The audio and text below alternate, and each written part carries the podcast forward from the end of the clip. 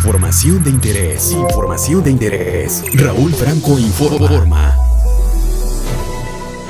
El Banco de México presentó el nuevo billete de 100 pesos que circula desde este jueves en todo el país, con la imagen de Sor Juana Inés de la Cruz en un lado y el bosque templado mexicano por el otro. Este billete alude a figuras y recintos culturales, así como a paisajes que resultan profundamente preciados y entrañables. Por los motivos de su diseño, características de seguridad mejoradas, el nuevo billete de 100 pesos no solo es un nuevo medio de pago, también es una muestra de nuestra riqueza natural y cultural, afirmó Alejandro Díaz de León, gobernador del Banco de México. Este billete de 100 pesos forma parte de la nueva familia iniciada en 2018 con el lanzamiento del billete de 500 pesos con la figura del expresidente Benito Juárez. A través de redes sociales hubo señalamientos que este nuevo billete de 100 pesos es una copia del modelo de billetes venezolanos.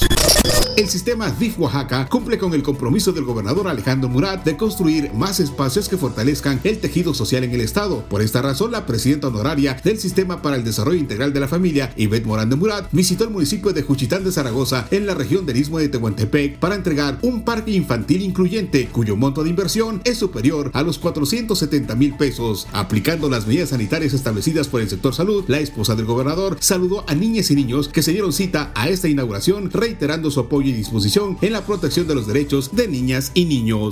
Por encomienda del presidente municipal de Oaxaca de Juárez, Osvaldo García Jarquín, y de la presidenta del DIM municipal, Patricia Benfield, el director de este organismo asistencial, Simón Pablo Sandoval, acudió a de personas que asistieron el domingo pasado a la jornada de atención médica gratuita para hacerles entrega de medicamentos recetados sin costo alguno.